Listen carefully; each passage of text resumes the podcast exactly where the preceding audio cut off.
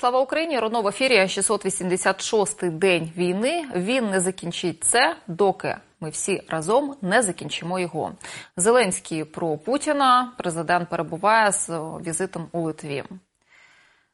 І навіть ви знаєте, як би не здавалося це пафосною фразою, ну багато істини в неї закладено. А от на лівобережжі Херсонщини окупанти відмовляються йти на штурм українських позицій, а в Криму ліквідовано полковника. Як то кажуть, дрібничка, але приємно. Олег Жданов, військовий експерт, з нами. Пане Олеже, вечір добрий, рада вас бачити. Навзаєм вітаю. Давайте такого з масштабнішого. Потім до ліквідації полковника і про штурм, коли відмовляються окупанти. З чим це пов'язано? Ми ще повернемося. До масштабнішого про інформацію навіть не лише з таких Z-пабліків, а в принципі те, що мусується, про те, що попереджає, що російська армія вона перегруповує, перекидає свої військові там частини.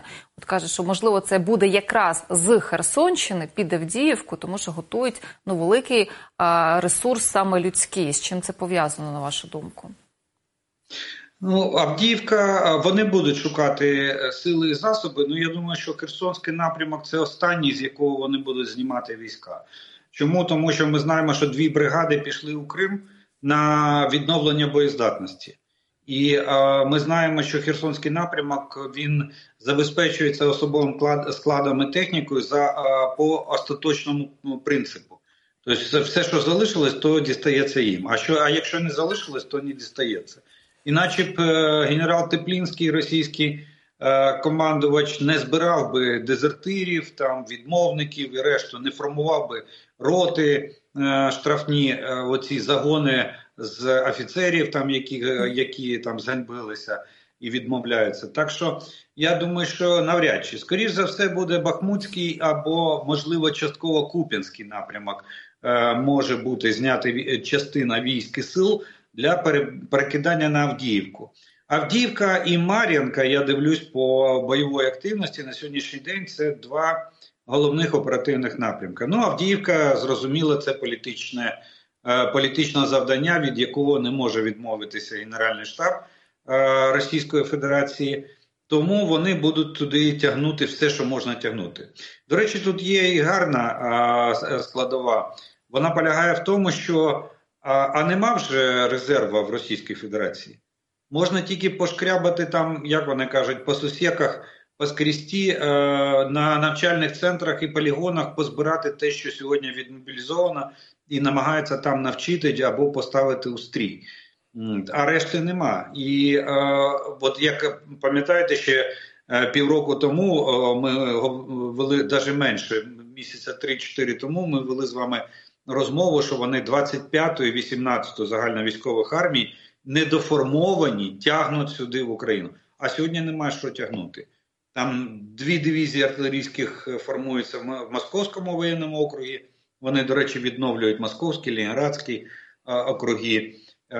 Декілька частин формуються мотострілецьких і танкових, і в Санкт-Петербурзі артилерія, дві артилерійські бригади формуються. Але вони тільки на початку, і там величезні проблеми з е, укомплектуванням особовим складом і технікою. Так що для вирішення політичного завдання цілком ймовірно, що будуть знімати от будь-яких інших напрямків. Ну, Херсонський я би поставив останнім в цьому переліку. Я зрозуміла, але пане Олеже, я так розумію, що до цього ну це б стало помітним. Такого масованого або масштабного перекидання військ.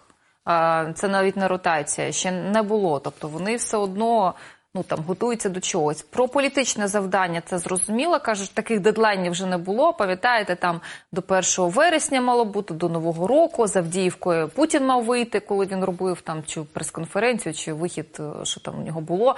Йому мали сказати, чи Мар'їнку, що ось нам потрібно якесь велике місто, населений пункт. Ну не село ж там взяли, зрівняли з землею, сказали, от ми деокупували.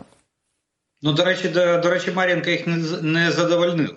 Угу. Вони ж там, пам'ятаєте, і прапор там на руїнах е, ставили. Бо там зомбіленд, але... там немає ну, що там, показати да, навіть. І вони, і вони вирішили навіть не використовувати цей, цей факт в своїй пропагандистській машині. Дивіться, тут дуже парадоксальні речі відбуваються. Я розумію, що, скоріш за все, єдиний такий напрямок, який сьогодні ще не в повному обсязі реалізований з боку російських очільників, воєнних очільників. Я думаю, це Куп'янський напрямок. До речі, там там веде бойові дії, дуже унікальне форму об'єднання. Це перша гвардійська танкова армія. До речі, таку, таких формувань немає в жодної в жодної армії світу на сьогоднішній день. От. І е, судячи з перегрупування, що вони міняють полки танкових дивізій на передньому краї, відводять на е, відновлення боєздатності ті, які воювали до сьогоднішнього дня, і напередок заходять е, більш-менш свіжі полки з другого ешелону. Це може свідчити про те, що можливо на Куп'янськ на Куп'янському напрямку оперативному можливо готується готується якась наступальна операція. Куп'янськ, речі, тому що це центр логістичний, багато разів ви пояснювали, так? Там не там не так. Дорога. Там їм потрібно, їм потрібно, вони дивляться ж на карту, так же як ми. Вони розуміють, що річка Оскол це може стати як річка Дніпро. Ну, Дніпро там вони прогавили, вони самі себе змили. Mm-hmm. Палка у двох кінцях. Так е, спочатку він вдарив по нас. Ми не змогли провести. Ну, якщо ми планували, ми не знаємо остаточно. Але в будь-якому випадку розлив е, розлив Дніпра, розлив цього водосховища Каховського не дав можливості Збройним силам України навіть спробувати форсування Дніпра. Так? Але сьогодні і вони не встигають там побудувати оборонні укріплення, і ми вже там маємо плацдарм. Так от вони хочуть щось е, подібне провести на Порічський Оскол, е, щоб ріка стала е, перепоною на шляху наших військ, вибити нас за Оскол. І Куп'янськ тоді Куп'янськ товарний. От саме головне, що Куп'янськ товарний тоді підпадає під їх юрисдикцію, якщо вони його захоплять. І тоді так, Валуйки, Куп'янськ і далі Е, на Дебальцево йде пряма залізнична гілка, і вони зможуть е, постачати техніку, озброєння, боєприпаси і все решту. Пане Олеже, от ваша аналітика збігається з цим повідомленням від 4 січня, якщо я не помиляюся за телеграф, попереджали, що на 15 а окупанти якраз на Харків готують там новий наступ з новими силами, під, під, підтягують. Наші це спростовують вчора з офіційних повідомлень, з офіційної інформації. Жодної таємниці я не розкриваю. Тут а, дуже часто під коментарями буває прилітає офіційна інформація. Залужний Умєров там були під Куп'янськом. Спростували, але туди поїхали. Ми розуміємо. Ну, по перше, що це так, вже гаряча ну... лінія, і які люди. Ну, ви майже в мене з язика зняли, що воєнна польова поїздка главкома і начальника генерального штабу Міров там так це таке діло. А а, а от начальник генерального штабу і главкому це а, говорить. І до речі, я бачу, що російське командування проводить операцію по відволіканню нашої уваги. Вони на сьогоднішній день а, з Луганської області витягують е, ну, до двох полків. Е, там три по-моєму, батальйони мотострілецьких, три танкових батальйони і десь до чотирьох е, артилерійських дивізіонів. І е, майже равномірно розкидують їх по групі, групам військ Білгород, Брянськ і Курськ. Тобто, начебто, знімають частину військ на підсилення державного кордону Російської Федерації у цих прикордонних областях. Ну, судячи судячи з того, що я от е, ми з вами обговорили вище, я думаю, що там, скоріш за все, там щось е, на сьогоднішній день щось готується.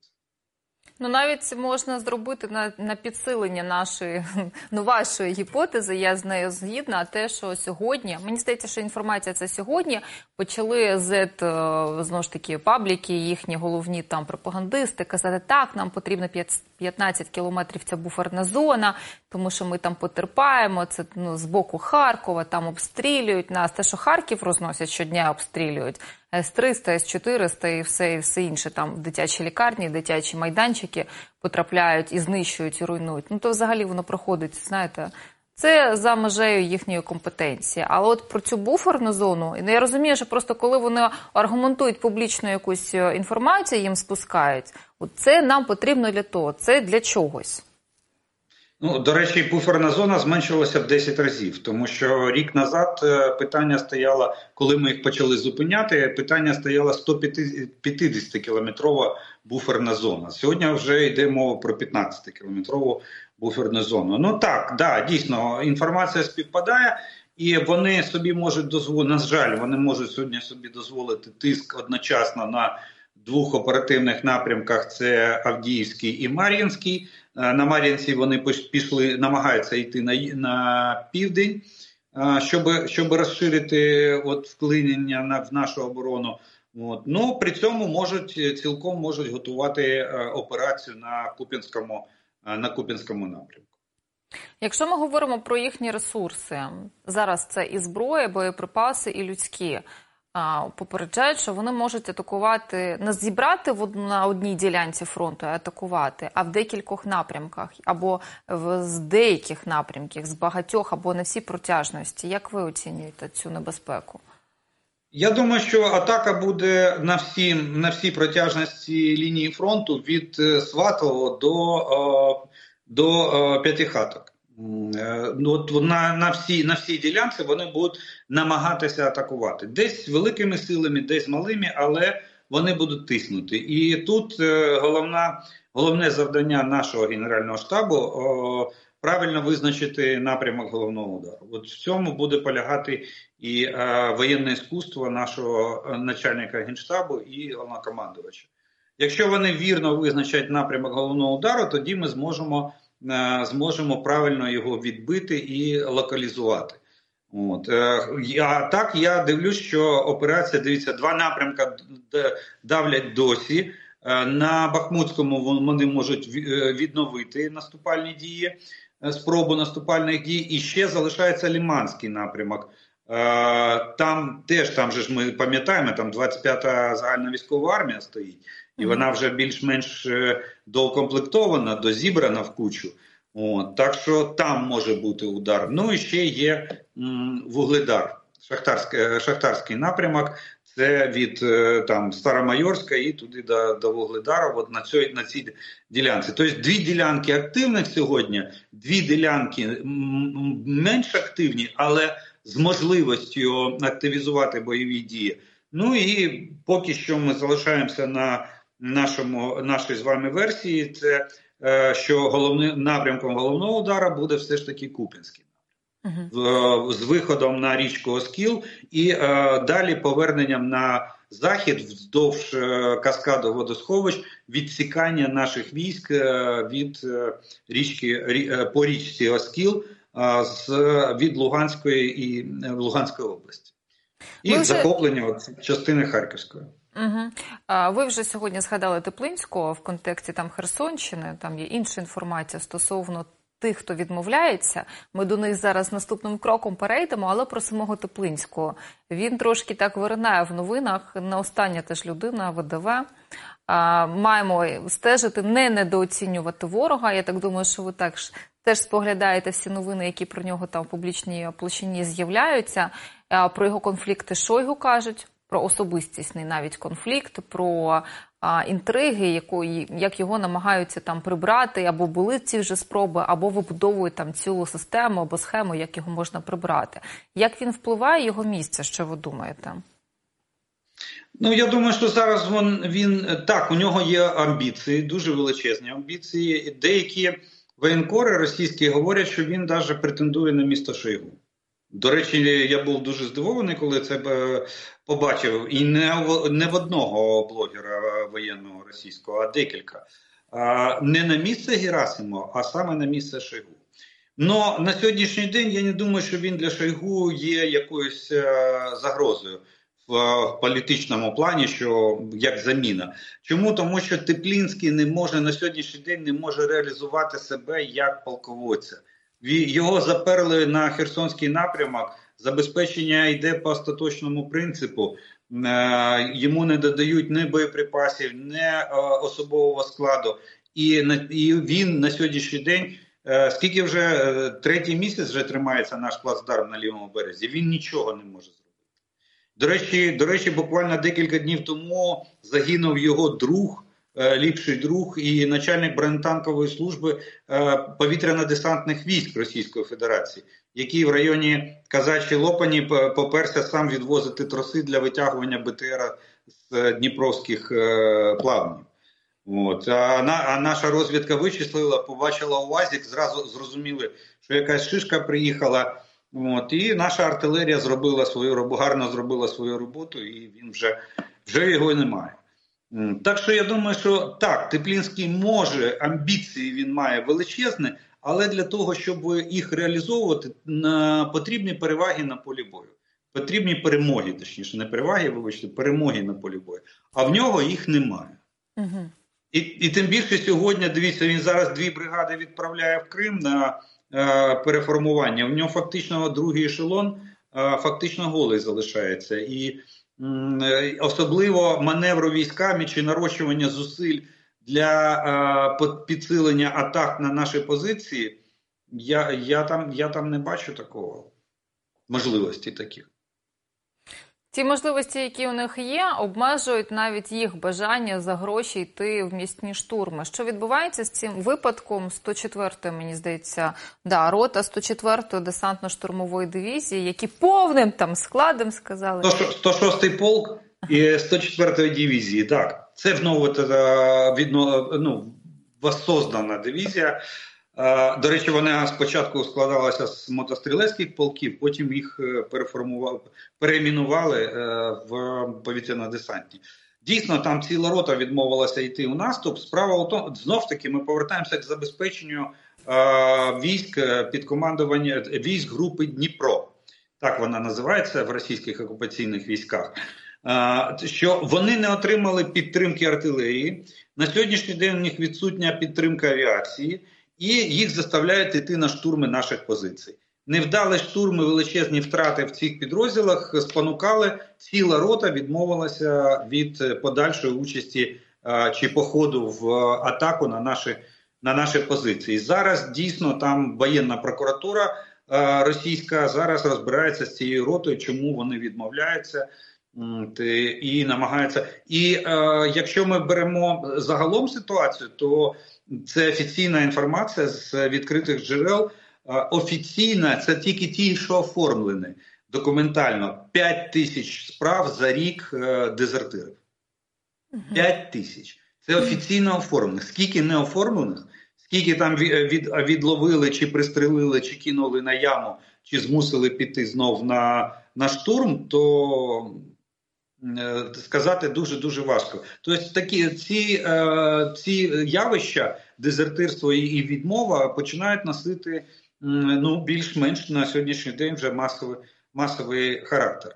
До речі, мені розповіли такий епізод, що коли коли атака захлинається, от російська, да, і вони біжуть назад або відходять, то о, вони починають все з себе знімати і кидати на полі бою. Бронежилет. Е, розгрузку з е, магазинами, автомат. Е, викидують гранати, і от ну образно кажучи, на галяка да, біжуть назад. Я спочатку не міг зрозуміти, а потім зрозумів. Справа в тому, що він повертається з атаки, каже: Я я все втратив в бою. Mm. да, ну, Війна все спише. І його треба куди? Його треба переводити в другий ешелон для того, щоб його доукомплектувати. Розумієте, вони навіть таким, в такий спосіб намагаються уникнути е, бойових дій. І навіть те, що там загроза е, кримінальної відповідальності за втрату е, озброєння і амуніції, да, їх не страшить. Головне, щоб його за, за завтра чи через декілька годин знов не, не відправили на такий на цей шалений шалений штурм. Ну тому що інстинкт самозбереження вмикається. На жаль, він вмикається надто пізно, вже коли ти знаходишся в Україні на території України. Тебе кидають ці місні штурми. Чи, військов... чи ще одна? Ми забули з вами ще одну. Генерал Транавський розповів на минулому тижні, що на Авдіївському напрямку в результаті оцих м'ясних штурмів за три доби 30 30 е, військовослужбовців російських окупаційних військ здалися в полон. Тобто вони кидають зброю, піднімають руки і біжуть вже до наших е, окопів з криками Не стріляйте, ми здаємося. Ну і це може бути поповнення для майбутніх обмінів. Минулого тижня був такий е, так, фонд великий треба поповняти. великий обмін. Так, ми там всіх чекаємо, але на жаль, ще дуже багато залишається і утримується в полоні. Досі, які там повертаються і жахіття розповідають, як виглядають, навіть якщо б люди нічого не розповідали, як вони виглядають, ну це страшно насправді. Це от Так, повна протилежність тому, що що як виглядають російські військові в нашому полоні. Відгодовані там, якісь там виходять, аж з медицинським обслуговуванням, е, нормально нагодовані. Е, я не бачив там і цих доходях, як вони як вони так виглядають. Е, до речі, до речі, є інформація. Вона, вона була в відкритих джерелах.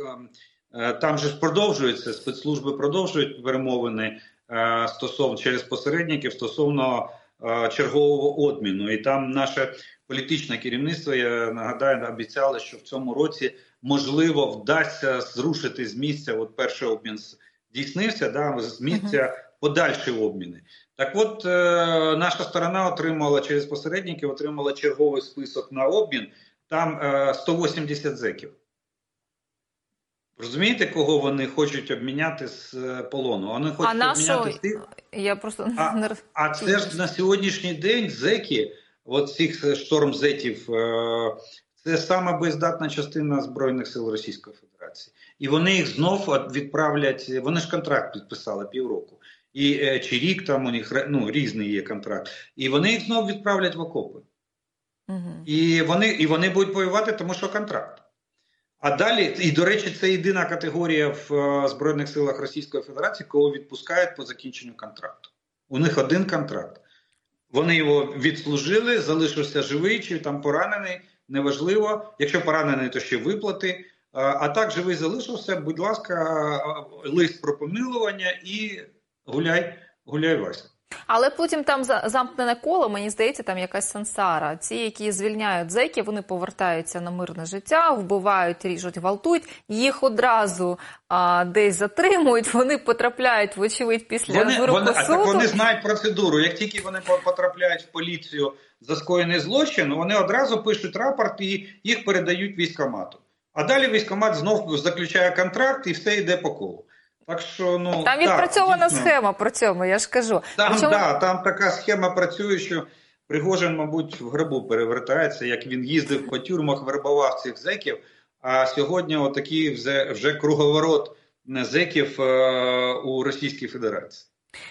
Там ще карма сміється дуже класно. Пам'ятаєте, це було до нового року. Зек, який звільнився, а він навіть дезертував. Це був дезертир, але теж зек вбив е, за якусь там суму грошей батька, очільника якогось відділу РПЦ. Оці, які пропагандують, виходять, кажуть: ну що ви тут п'єте горілку? Ідіть там здихайте, ну хоча б з користю. Так от прирізав батька за якусь там суму. Ну, прекрасна ілюстрація, що повернулися навіть не просто до простих умовно, а навіть до тих, хто а, ухвалює рішення або принаймні їх підтримує і намагається в цьому переконати далі населення. Я думаю, що це буде ну. Це статистика таких випадків буде просто більше і більше. Ну, статистика має ну реально логіку. так. Е, там оця дві е, Русь сидяща, там є така у них е, громадська організація, яка пілкується такими питаннями. Так вони дають статистику, вона росте. Вона дуже сильно росте по повторних злочинах, які вони скоюють і по цьому круговороту, який відбувається на на сьогоднішній день. От і у них там єдине, що ще не сформувався остаточно жіночий фронт чи фронт родичів, родичів мобілізованих. Вже пора їм там. Поки що у них там тільки є телеграм-канали спільні, де вони там спілкуються між собою, обмінюються інформацією. Але такої, як громадська організація, вони ще, на жаль, не сформувалися. Чогось чогось вони там довго думають. Про а, знищено під Горлівкою унікальну зброю. Я хотіла якраз приготувати, протримати інформацію для вас, запитати. Тирада 2 вперше за війну знищила оцей новий комплекс РЕП. Чим він такий важливий? І почитала про те, що 18-го року розробляли його, закінчили, і вже 19-го вже було зафіксовано його перше використання або його наявність на окупованій Луганщині. Ну дивіться, Російська Федерація приділяла дуже багато уваги і вкладувала дуже великі гроші. Вони вони розраховували на те, що радіоелектронна боротьба буде грати доволі доволі е, значну роль в плані організації ведення бойових дій.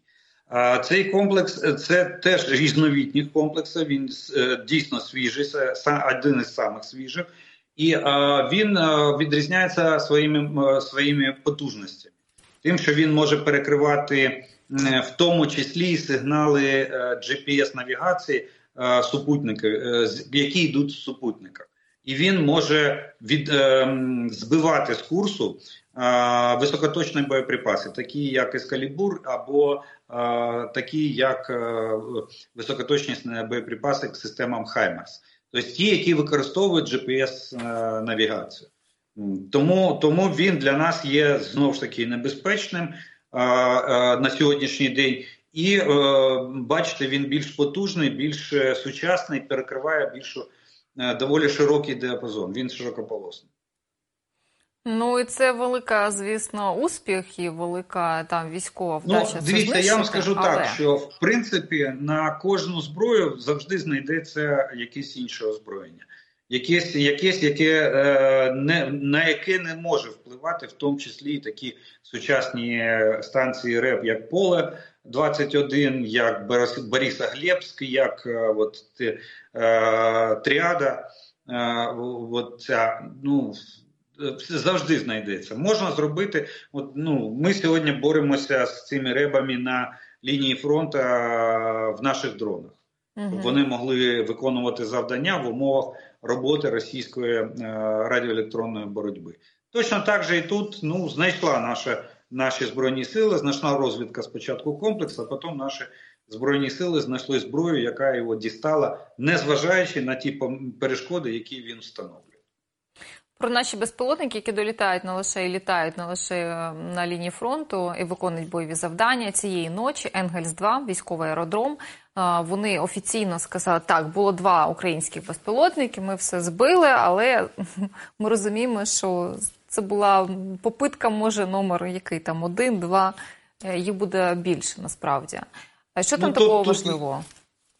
Дивіться, тут би я запропонував е, просто почекати декілька діб, е, поки наша розвідка там походить по гриби, позбирає навколо аеродрому і подивиться, що там сталося. Там збили, не збили. Це така справа. Справа в тому, що уламки упали на, на територію аеродрому.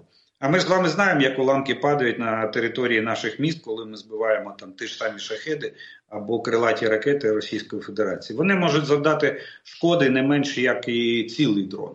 От. Так що е, ще невідомо. Давайте дочекаємося результату. Но Мгм. сам факт, е, дивіться, ми е, це дуже зна, така е, знакова подія. Справа в тому, пам'ятаєте, після першої атаки на Енгельс 2 Російська Федерація терміново спочатку вони заховали свої літаки е, шинами. Пам'ятаєте, ми там Да, говорили покришки? були Да, да, да. Як вони викладували від уламків, і потім, після ще одної чергової атаки, вони перебазували всі стратегічні бомбардувальники в заполярне коло. Мурманську область. А потім ми повернули, я так розумію. А от зараз вони справа в тому, що е, передислокувати саму технічну базу для підготовки ракет і обслуговування от цих е, стратегічних бомбардувальників, це треба не один місяць, а можливо не один рік. І ви ж розумієте, що як би там не було там, у них же ж немає воєнного стану. Да? Сьогодні змусити технічний персонал поїхати в Мурманську область з Енгельсу, да? з е, майже з півдня е, Російської Федерації. От е, це дуже важко. Тому вони намагаються передислокувати їх на, на зворотні. Вони, до речі, навіть почали використовувати, що вони прилітають в Енгельс, снаряджаються ракетами і потім виходять на Каспій і роблять пуски в наш бік. Так що, як тільки вони почали залишатися на аеродромі Енгельс, туди прилетіло два безпілотники. Тобто ми дали зрозуміти, що е, як тільки ви повернетеся, ми будемо намагатися вас, там дістати. Поки що, на жаль, наші бобри до Мурманська не дотягують трошечки, але до Енгельса дотягують 100%. А як ви оцінюєте туди, як дотягують і наскільки ефективно от по Криму? Я починала з цього в анонсі, що в Криму ліквідували чергового полковника про одного, про друга Теплинського ви сказали самі, і тут ще іншого. Не дрібниця, я пожартувала, що це дрібниця, але приємно, але це не дрібниця, це був командир 3-го радіотехнічного полку в Севастополя. Радіотехніка в умовах або в контексті того, що ми зараз говоримо про реби, це дуже важливо. І ну, взагалі там літає дуже часто, вибухає, тривога, сирени. Це дуже важливо, тому що оцей третій е, полк радіотехнічної розвідки він нам як кістка в горлі. Ми його вже шматуємо десь е, з літа, більше пів, півроку.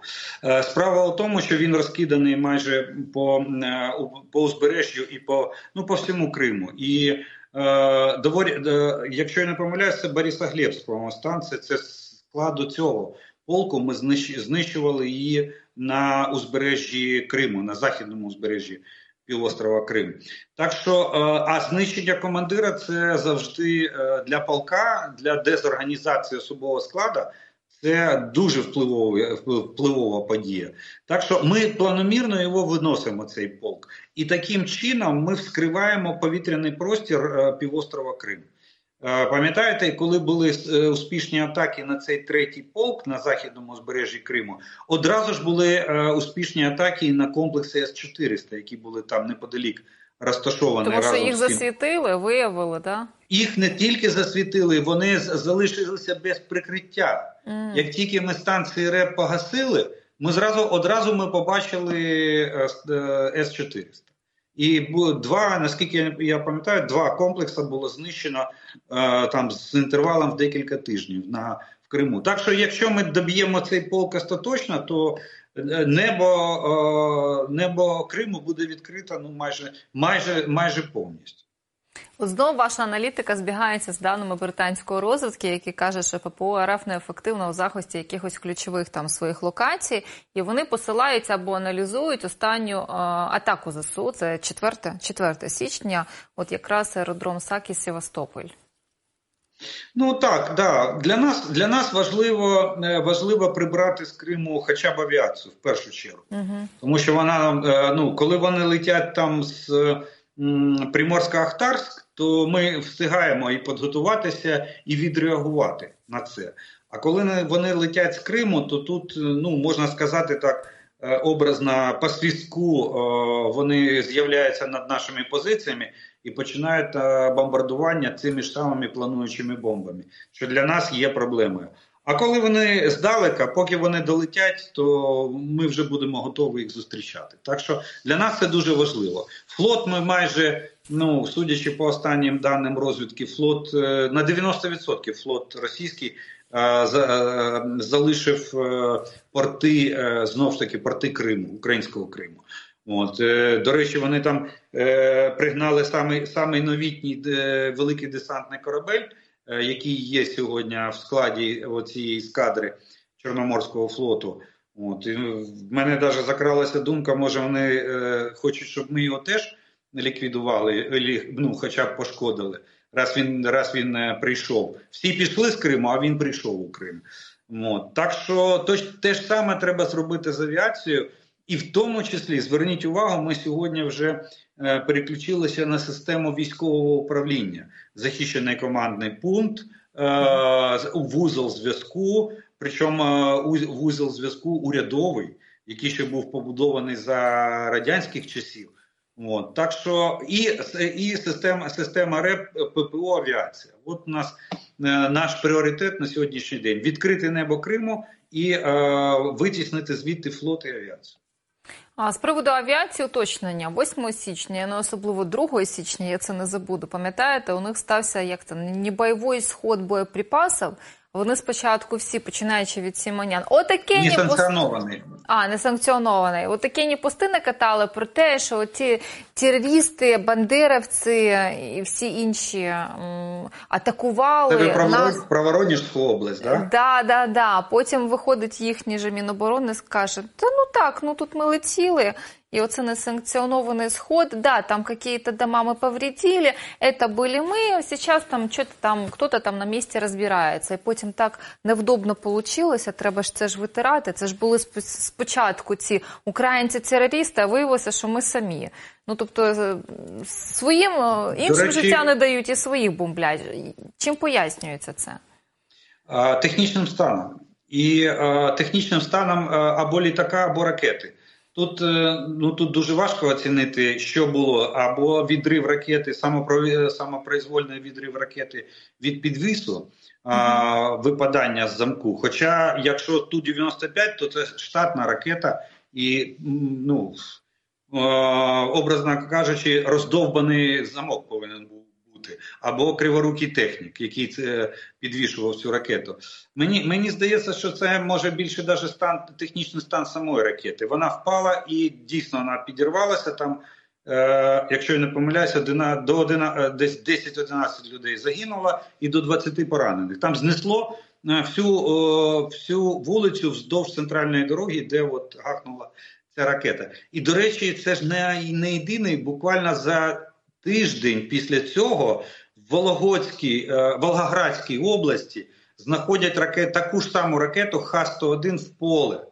Лежить, але там, е, ну я так розумію, що за рахунок того, що поле було пахане і зорана, вона не вибухнула. Но, но її знайшли. Знайшли там місцеві місцеві жителі. І тут е, до речі, ми колись з вами обговорювали цю тему, чому вони пускають саме з Каспію. Вони пускають тому, що відка, відмова ракет доволі високий відсоток. Або не запуск двигуна, або відмова ракети під час запуску. Сьогодні я так розумію, що технічний стан тих ракет, які залишились, або які вироблені е, новітні сьогодні, він е, е, може бути ще гіршим ніж ті ракети, які зберігалися до довготривалий час на складах ще з часів радянського радянського союзу, і тому можливо такі, от е, або або просто відмова на марші, вона гасне двигун, вона падає і вибухає, або не вибухає, або дійсно не неконтрольований схід ракети з підвісу. І тоді вона летить вже е, як не запущена штатно, вона може летіти куди завгодно. От куди її несе, туди вона і летить. Ну, це її перенесло на Рубіжне, тимчасово окуповане також. Ну, от Рубіжне, і от я не пам'ятаю там населений пункт, він з двох е, слів складається mm. Волгоградської області. Теж, теж, теж саме.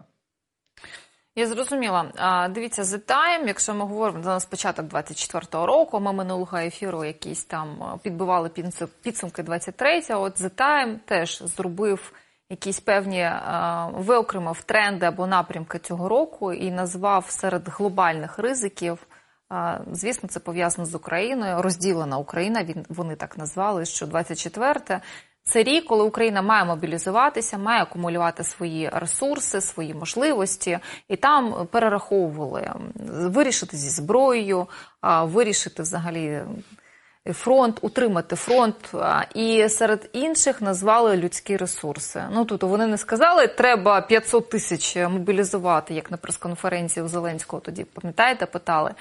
Але вони сказали, що так, інакше територіальних втрат буде більше, тому що Росія зараз має можливості, має фінансову підтримку, і вона буде атакувати. Коли ми говоримо в контексті того, що війна війна має свою логіку, вона війна має свої етапи. То 23-й був навіть так публічно про це мусували і довго і росіяни, і ми роком або можливістю нашого контрнаступу, який не будемо зараз вже казати сотий раз, як він закінчився і що він там має.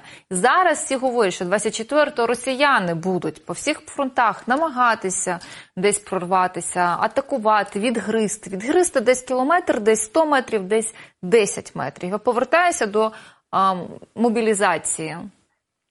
Верховна Рада, що в першому читанні не розглядала, можливо, буде завтра. Але під це підкреслюють от навіть знаєте в західних медіа. що Один з головних напрямків, один з головних викликів. А судячи з реакцією нашого соціуму, це виклик насправді це мобілізація. Дуже багато зараз в раді вже є моментів, де можливо будуть рихтувати, мені здається, судячи з цієї дискусії, але легко це не пройде. От правильно ж. Е, ну, ви знаєте, дуже дуже прикро е, спостерігати, коли наші західні партнери фактично нас макають, отак, от тикають носом в те, в те, про що ми говоримо майже рік. Що треба переводити економіку на військові рейки, треба переглядати бюджет і робити бюджет війни, а не великого будівництва. Е, треба, Треба робити вдосконалення системи мобілізації. Особливо після цієї такої раптової і е, реформи, яку було проведено е, на жаль, президентом в е, України. Я не знаю, хто так підсказав президенту, що загалом одним указом звільнити звільнити всіх воєнкомів і тим, тим самим фактично паралізувати систему систему мобілізації, яка яка була в країні. Погана вона була чи хороша, але вона дійсно була. І пам'ятаєте, на брифінгу генерал Залужний сказав дуже цікаво. Е, на мій погляд, фразу, коли він сказав, нам треба спочатку, нам треба, хоча б відновити мобілізацію на тому рівні, де на якому вона була на протязі всього всього року, першої половини половини року. От так що да стосовно е, я я сподіваюся, що у нас і уряд перегляне е, бюджет. І е, ми будемо вклад... далі нарощувати наш воєнний потенціал е, нашого воєнно-промислового комплексу. Але от з мобілізацією я я боюсь, що там ну все може затягнутися. Давайте так: на сьогоднішній день 5 законопроєктів зареєстровано верхом 5. Е, до речі, законопроект, який пропонувала Мар'яна Безугла, це урядовий проект.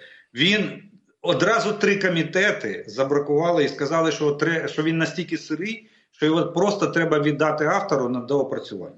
Та навіть цей комітет потім забракувати Мар'яну Безуглу хоче. Там взагалі зараз відбувається. Ну там, до речі, там да там.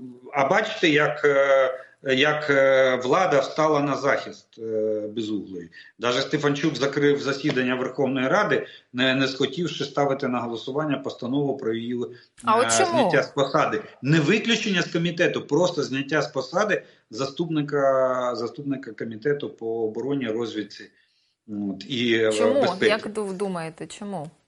А справа в тому, що заступник комітету має повноваження вести засідання комітету в відсутності голови, заміняти його.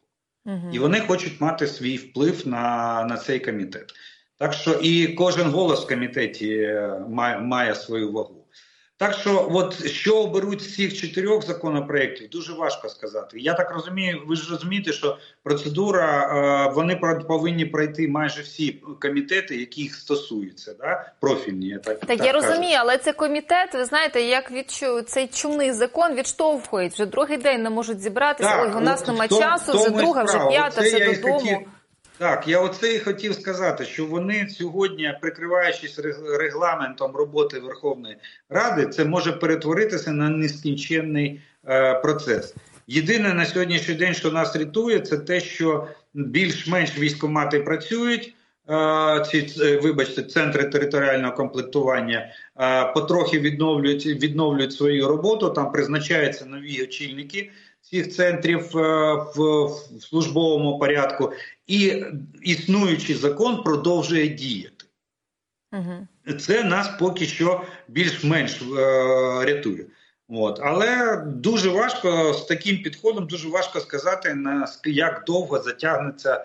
Е, до речі, деякі деякі я от дивлюсь ем, аналітики і політологи кажуть, що це може затягнутися аж до березня місяця. До оця, ці суперечки, ці обговорення, голосування. Е, кожен наполягає на своїх правках і каже, що я ні, ні в коєму разі не буду, не буду, не дамо голосувати, якщо наші правки не будуть враховані. Тобто тут дуже серйозне. Е, я би ну я колись розповідав у вас в ефірі. Я сказав, що я я би взагалі не е, не вигадував би велосипед, просто треба відпрацювати з військовими правки в існуючі закони і внести їх в робочому порядку. В існуюче законодавство. От і, от і все. І а, звернуть увагу на два дві речі. Сьогодні треба дві речі. Ну, Це підвищити відповідальність громадянина перед державою в плані плані мобілізації, і підвищити мотивацію з боку держави для громадянина для того, щоб він пішов, пішов і за виконав цей закон. З а від влади виконавчої влади. Пане Олег, з другим зрозуміло, це там фінансова винагорода, це стимул з першого. Це ви про ухилянців чи про що? Не, не тільки це це про відповідальність е, власних громадян. Ми, якщо ми сьогодні подивимося статистику, то е, е, як закон передбачає, що кожна людина повинна прийти в військкомат і е, уточнити свої облікові дані який відсоток сьогодні виконав цю норму закону? Ну, да, ми всі розуміємо. менша половина, будемо так казати, м'яко кажучи, менше половина. Ну тому що вони кажуть, нас одразу загребуть і все. Ми додому навіть там не повернемося. Тема чутлива, тема це, емоційна. Це, а це вже, а це вже. Е, це вже довіра до держави, розумієте? І тут питання до тих, хто ті, хто представляє цю державу. Ви гарантуєте, що люди не залишаться в військкоматі і завтра не і не поїдуть і не вийдуть звідти. А якщо ви гарантуєте, то завтра так люди прийдуть, і якщо такі гарантії знову е, це от те, що я хотів закінчити свою думку, тим, що влада повинна забезпечити е, виконання закону угу. як з боку держави, так і з боку суспільства. Відповідь суспільства, знаєте, я можу це проілюструвати кадрами в закордонних оцих відділах, консульських діях, величезні черги, які намагаються, от коли з'явилася інформація, що нібито не будуть продовжувати дію закордонного паспорту, не видаватимуть. Там, от поки цей закон не ухвалила Верховна Рада, президент не підписав, там такі черги в усіх містах німецьких, польських, те, що я бачила. Там як відділ консульський, відділ консульський дія, те, яка працює з документами. Оце є відповіддю, як ви гадаєте? Ну це ж реально є. Я думаю, що всі бачили це реакція. Це не відповідь, це реакція суспільства на знову ж таки, да, реакція суспільства на е, можливе нововведення з боку цього закону. До речі, це питання там ну іноді кажуть, що е, треба там. Е, Звернутися, щоб нам е, повернули ці громадяни, які військовозобов'язаних, які виїхали Е, з держави. Справа в тому, що розбиратися, хто законно, хто незаконно, за кордоном не будуть. Їх тут випустила е, прикордонна служба, uh -huh. і а, от тут а й сьогодні цей факт ну перевірити наскільки було законно на момент виїзду ці тої чи цієї людини, дуже важко. Погодьтеся, так але це вирішується в принципі. Це вирішується на законодавчому рівні.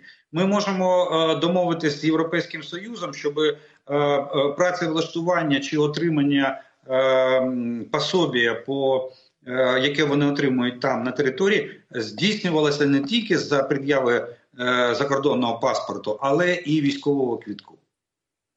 І все. Це адекватна норма, на вашу думку? А чому ж ні? Ну, якщо людина людина, якщо військово зобов'язана то вона повинна мати військовий квіток. Якщо людина якщо людина знята з військового обліку, то у нього повинна бути довідка, яка засвідчує, чому він яка вказує на підстави, чому і що він знятий, і підставу для цього. Я просто думаю, що та величезна кількість, які виїхали незаконно, їм просто нема буде що пред'явити показати, продемонструвати. Ну так вони тоді залишаться без роботи і без грошей. Ви ж розумієте? А, і замість фраз... черг за за новими і замість черг за новими паспортами в консульських відділах повинні стояти е, за за довідкою з військомата. Консульський відділ це правомочно видавати такі довідки. На його запит е, військомати, точніше, територіальні центри комплектування будуть надавати довідку тому чи іншому громадянину. От і все. Ну так, інакше повпливати на тих, хто виїхав. Ну їх депортувати ж звідси не будуть. Ну, е, Це ж е, зрозуміло. Да, ну єдине, єдине, що треба не забувати, що є обов'язки громадянина, а є обов'язки держави перед громадянином. Тому е, тому повинно, якщо є кнут, то повинен бути і пряник. І в даному випадку, на мій погляд, пряник повинен бути в рази більший ніж кнут. Ми знову впираємося в фінанси, ми знову впираємося в бюджет. Знаєте, там все Та не треба не треба казати про фінанси. Подивіться в наш бюджет. Скільки у нас мільярдів і куди вона йде? Ну про що ви про що ви говорите? От див, див, дивишся в вікно, так фінансів в країні нема куди дівати. А на війну, а на війну фінансів нема. Е, на жаль, це теж правда. На жаль, це теж правда. І коли там піднімаєш тему корупції ще минулого року чи 22-го, це було так модно казати. Давайте не зараз, тому що ну яка корупція, війна. А 24-го, знаєте, вже волати про це хочеться, якщо е, просто немає часу. Оцей нещодавний і багато корупційні скандали, які пов'язані з закупівлями і тендерами Міноборони. Тому що гроші там, що правильно ви кажете, навіть не мільйони, а мільярди. Ну Справа ну, до речі, до речі, остання заява Міністерства оборони взагалі ну от мене особисто повергла у шок, коли сказали, що впровадження нової системи аудіту а, виявила порушень на, на більше ніж на 10 мільярдів гривень. 10 мільярдів. І хто покараний на сьогоднішній день? Поки ніхто. Щось я, я не можу е, да, пригадати, щоб ми тут почули рішення суду стосовно покарання корупціонерів. Принагідно запрошую вже до наступного ефіру, пане Олеже. Буду вам дякувати сьогодні. Вже, мабуть, матимемо щось предметно обговорювати, тому що Верховна Рада все таки комітет бігає, бігає, але добіжить і розгляне. І публічно це я думаю, повз нас не пройде. Ну, у нас дві, два знак, дві знакових події повинні відбутися за цей час. Ну, це перше, ви абсолютно праві, що комітети доз- повинні. Верховна Рада повинна щось вирішити стосовно цього закону. Це перше. Ну і друге, 15 січня пройде. Ну, І ми от. будемо з вами. І ми будемо з вами оцінювати, е, які ризик, ризики виявилися, Мгм. чи виявилися вони взагалі, і, і що далі нам робити. І які джерела у Телеграф? Чи насправді вони правдиві? Дякую вам. А Олег Жданов, військовий експерт, був сьогодні з нами. Е, Я вам подякувала. А нашим глядачам кажу: ну підпишіться, будь ласка, кожен день вас прошу. А ми побачимося з вами завтра. Пока. Так, то